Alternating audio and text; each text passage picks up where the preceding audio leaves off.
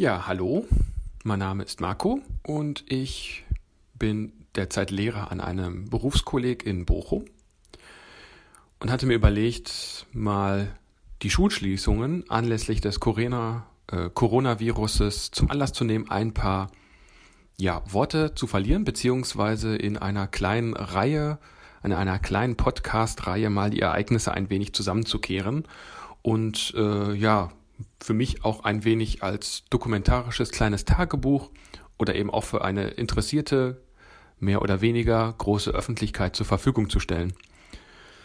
Äh, ich habe den Podcast Bildungsfern genannt. Mm, ja, vielleicht so mit einem gewissen ironischen Unterton auch gemeint, dass Bildung jetzt in den nächsten Wochen mehr aus der Ferne stattfinden wird, dass wir nicht mehr so häufig und in dem Maße zusammenkommen, wie das vorher der Fall war. Und äh, ich mal auch gespannt bin, was sich daraus jetzt an Möglichkeiten ergibt, an Problemen, an Schwierigkeiten, was Prüfungen angeht, was auch Eigenständigkeit von SchülerInnen angeht und äh, ja auch wie verhalten sich Kolleginnen untereinander oder eben auch, was ich jetzt noch gar nicht so absehen kann. Ja, das soll eine Nullnummer sein, mit der ich äh, jetzt hier starte. Ich versuche das äh, in regelmäßigen Abständen immer ein wenig zu aktualisieren und hoffe, dass das vielleicht noch den einen oder anderen Interessenten findet. Ähm, ja, bisher sieht es so aus, dass wir uns am Montag, also morgen, mh, mm, äh, treffen in der Schule und dann das weitere Vorgehen erstmal besprechen.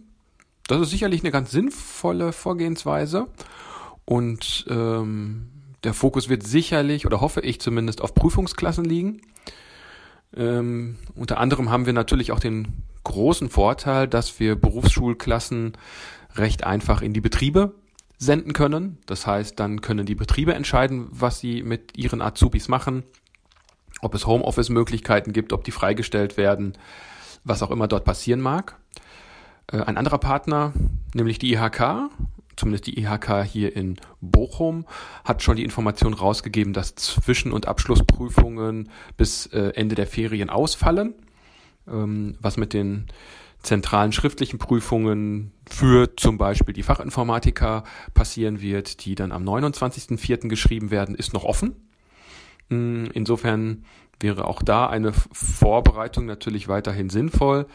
Äh, die anschließenden ja, Projekte, die noch stattfinden sollen für diese Prüfungen, das ist jetzt alles in der Schwebe und ja, wird sich wahrscheinlich auch in den nächsten Tagen und Wochen dann noch ergeben.